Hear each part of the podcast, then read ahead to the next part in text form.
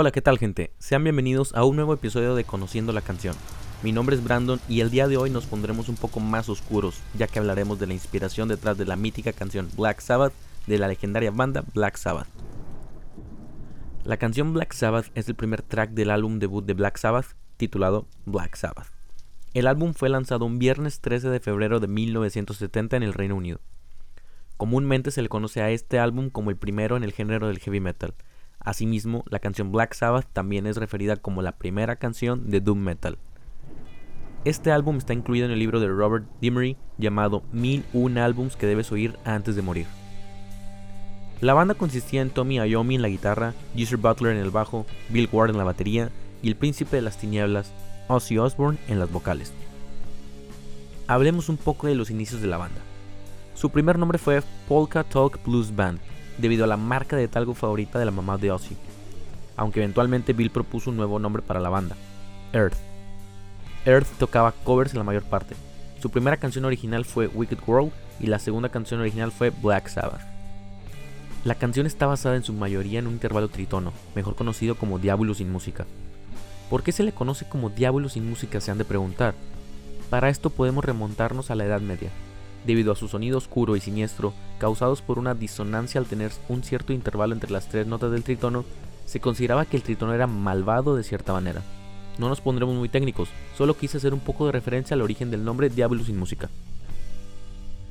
El sonido y la técnica para tocar guitarra de Tommy nacen debido a un accidente que sufrió en una fábrica en la que él laboraba, un accidente que le cortó parte de la punta de los dedos, imposibilitándolo de seguir tocando guitarra.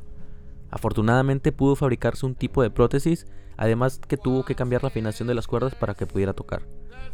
Tan pronto escribieron la canción, la banda sabía que estaban ante algo especial, sabían que era algo diferente a lo que sonaba en esos tiempos. Tommy comentó, sabíamos que teníamos algo, lo podía sentir, podía sentir como los vellos de tus brazos se levantaban, se sentía muy diferente, no sabíamos lo que era, pero nos gustaba. Butler, fanático de las películas de terror, llegó con el nombre de Black Sabbath, inspirado en la antología de Boris Karloff de Mario Baba. Era 1969 cuando el manager de la banda sugirió que le cambiaran el nombre, ya que Earth era muy genérico. Fue así que Butler sugirió que adoptaran el nombre de la canción como el nombre de la banda. Él explicó a la revista Rolling Stone que la canción Black Sabbath resumía perfectamente a la banda tanto musical como personalmente en ese momento.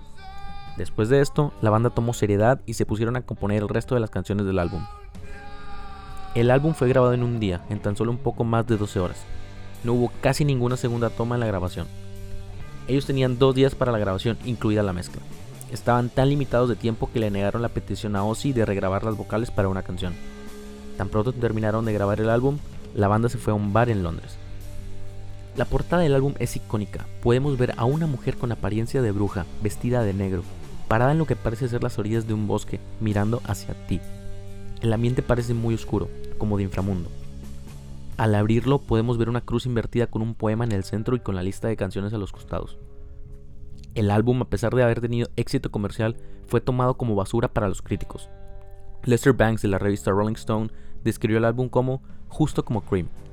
Como dato, Cream era una banda de rock británica. Tal vez Eric Clapton le suene familiar. Bueno, él era el guitarrista de Cream. Bueno, volviendo a la canción. La gente asocia a la banda con el satanismo, una imagen que se llevaron a lo largo de toda su carrera, sin embargo, esta canción habla sobre el miedo a lo malvado. De hecho, en sus primeros días, un grupo de satanistas le pidió a la banda que tocara en sus celebraciones de la Noche de Satanás. La banda se negó y le dijeron a la banda que los habían puesto bajo un maleficio. Ozzy le pidió a su papá que hiciera unas cruces de aluminio. El grupo fue bendecido y usó las cruces para protegerse. Butler cuenta un poco la historia sobre la inspiración de esta canción. Butler había sido criado como católico por lo que sí creía en Satanás. Después de haber tomado prestado un tomo de magia negra del siglo XVI de Ozzy Osbourne una tarde, él se despertó hasta la noche para encontrar una forma negra mirándolo siniestramente desde los pies de su cama. Después de unos momentos aterradores, la figura se desvaneció lentamente en el aire. Butler menciona que corrió a buscar el libro para tirarlo, pero había desaparecido. Después de ahí, dejó todo el asunto de magia negra. Ahora hablemos un poco de la estructura de la canción. Es una canción bastante particular, Comienza con sonidos de lluvia, truenos y campanas en el fondo. Es hasta el segundo 38 aproximadamente que comienza la canción. El riff inicial suena muy oscuro. Este es el tritono del que hablábamos. Podemos ver cómo tiene un tinte siniestro. La canción se compone de dos versos y un outro, líricamente corta pero con una duración total de poco más de 6 minutos. Durante el verso, la guitarra no suena con tanta distorsión en el fondo, a diferencia como suena entre los versos, más pesado. Aproximadamente en el minuto 4.35, la canción se acelera y comienza el outro de la canción, la última parte cantada por Ozzy. También podemos notar aquí cómo ese ambiente oscuro se desaparece.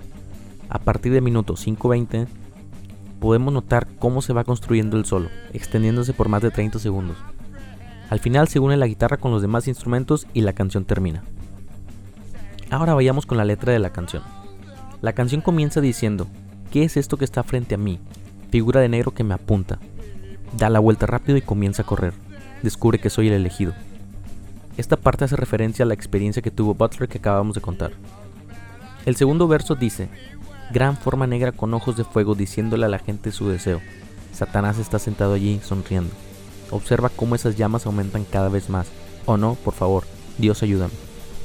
En este segundo verso podemos entender que la forma negra es la muerte y Satanás es el que está en el infierno observando. Al final, el protagonista pide compasión. El outro de la canción dice, ¿es el final mi amigo? Satanás viene por la curva. La gente corre porque tiene miedo. Será mejor que la gente vaya y tenga cuidado. No, por favor, no. En esta última parte de la canción podemos ver cómo el protagonista es uno de los que está sintiendo la ira de Satanás, en una especie del día del juicio final.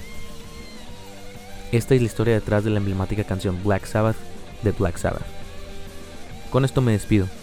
Acompáñanos la siguiente semana para conocer más de la historia detrás de nuestras canciones favoritas. Esto es todo por hoy. Nos vemos en la próxima. Bye.